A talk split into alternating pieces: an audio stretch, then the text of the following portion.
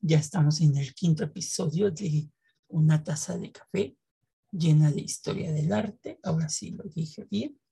Este, y hoy vamos a dedicárselo a algo que a lo mejor, pues a lo mejor muchos lo sabían, pero a lo mejor muchos no lo sabían.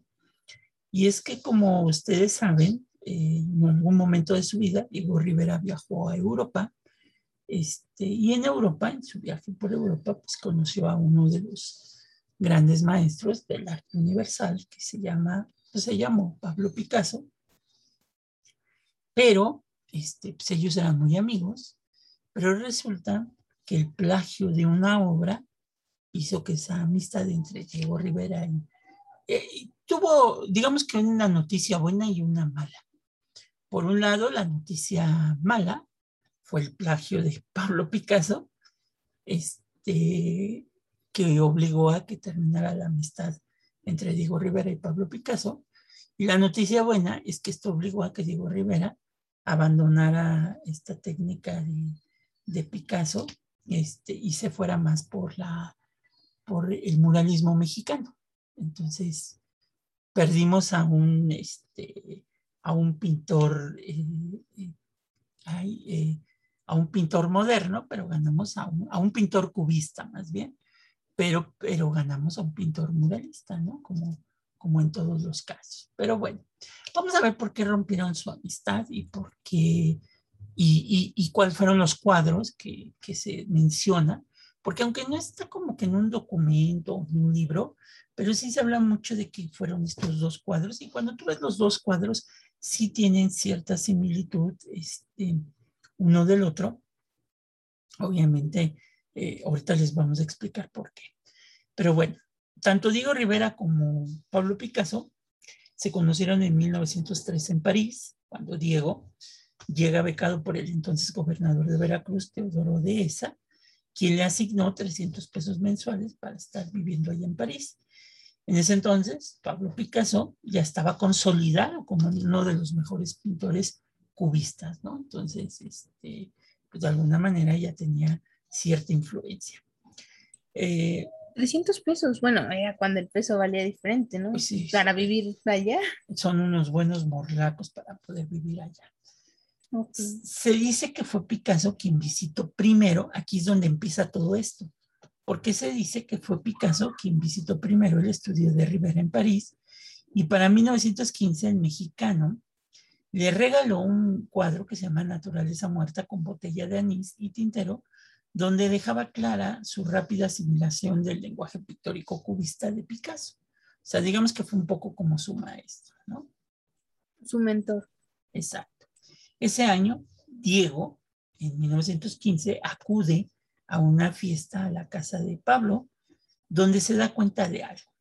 En algunos de los cuadros que están pegados en la pared, pues había un cuadro este, que le llama la atención y motivado por la curiosidad, voltea y descubre que era uno de ellos que tenía muchas similitudes con uno muy reciente que Diego Rivera había hecho y que se llama Paisaje Zapatista, que ahí se los vamos a subir a las imágenes. Gina lo, está viendo ahorita y es el primero, el, que está en color azul. ¿Sí? Este, ese es el de Paisaje Zapatista que pintó Diego Rivera y el de abajo es el que hizo eh, Pablo Picasso. el amarillo. El amarillo es el que hizo, si te das cuenta, pues sí tienen cierta similitud, ¿verdad? Con paisaje zapatista. Sí, sí, eh, se parece. Y se dice que precisamente el cuadro de paisaje zapatista, Diego Rivera se lo había mostrado a Picasso en su estudio.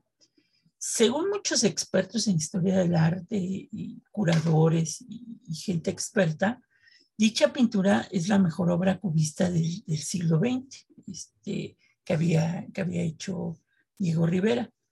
Este, y obviamente pues era una obra que no tenía, pues como Diego Rivera no tenía mucha experiencia en esto del cubismo, pues una, era una obra que sí reflejaba este, pues estas cuestiones del cubismo, ¿no? El cubismo puro, ¿no? O sea, sin Exactamente. y sin mancharse por alguien, por mano de alguien más. Exactamente.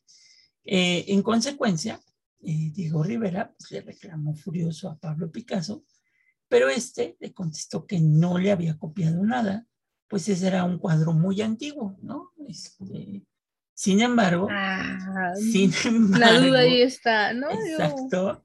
Sin embargo, eh, dicen las crónicas que dijo Rivera pasó sus dedos sobre la pintura y pudo notar que hombre apoyado en una mesa, que es el cuadro con el que se asemeja a paisaje zapatista, este, estaba fresco.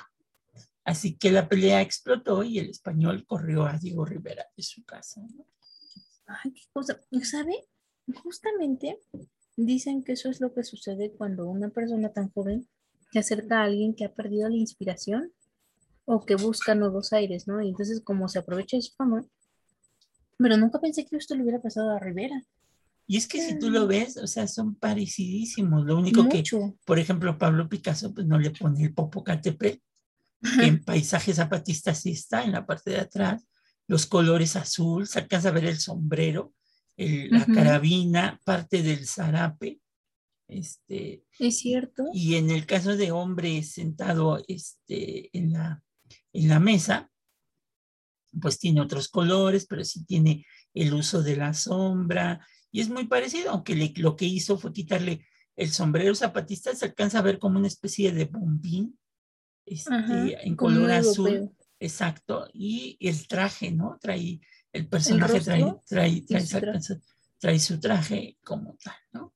Entonces, pues cuando se da cuenta de esto Rivera, pues, lo acusa de plagiario y en consecuencia, este, eh, pues obviamente eh, Picasso pues lo va, lo, va, lo va a correr de su casa, le va a decir que se vaya. Y lo que va a seguir después fue que Pablo Picasso le cerró las puertas del arte en París a Diego. Este, realmente, pues Picasso para este momento ya tiene una fuerza muy importante en París con el cubismo. Y pues obviamente le cerró las puertas porque Diego Rivera pues acababa de llegar y pues no era conocido, ¿no? Eso va a hacer que Diego Rivera regrese a México intentando olvidarse del cubismo y con la idea de emprender otro tipo de arte, tomando sobre todo las imágenes del México antiguo para representarlas en una nueva identidad. Y es así como Diego Rivera es el primero o de los primeros pintores o artistas mexicanos que va a explotar la técnica famosísima del muralismo mexicano, ¿no? Por esta pelea con Picasso, porque Picasso le cerró las puertas de, del arte en París, eso obliga a Diego Rivera a venirse a México de nueva cuenta y pues se acabó el asunto. En París, en Europa, o sea, porque justamente volvió a México, pero también tuvo, ya saben, su episodio en Estados Unidos. Entonces, digamos que estuvo mal. O sea, ahora sí que yo me voy a pegar a la versión de Diego. Por eso justamente, porque ¿cómo es que alguien sin fama de repente va a decir algo así? Todos dirán ahí por envidia, pero para que alguien lo diga de forma tan certera, sin perder, sin, sin tener nada que perder, no sé, yo, yo creería más en Rivera que en Picasso. Obviamente, pues Picasso ocupó su fama a favor, tenía el sartén por el mango. Claro que le ganó, pero ahora está la duda, ¿no? ¿Mm?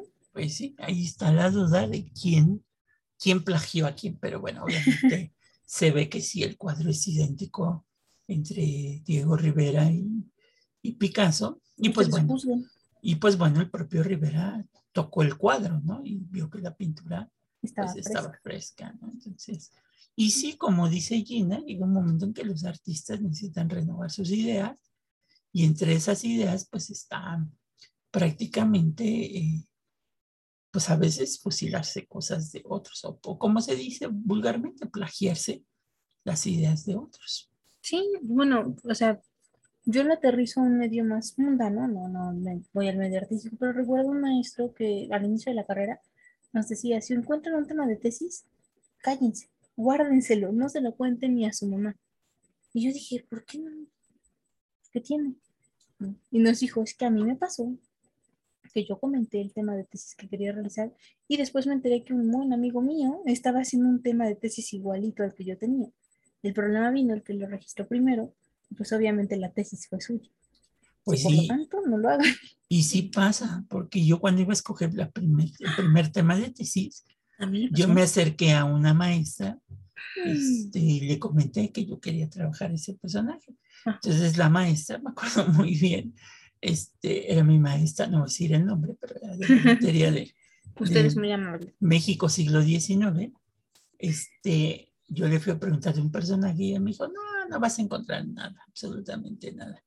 Y a los, a los seis meses, este, la maestra ya había publicado un artículo y un libro sobre el mismo personaje que, que, que pues yo les había comentado. ¡Qué desgraciada! No, eso no se hace, eso está mal. Aquí aplica el dicho de cuentas claras, amistades largas, y obviamente pues aquí la amistad no continuó, ¿no? Ni con Picasso ni con su maestra.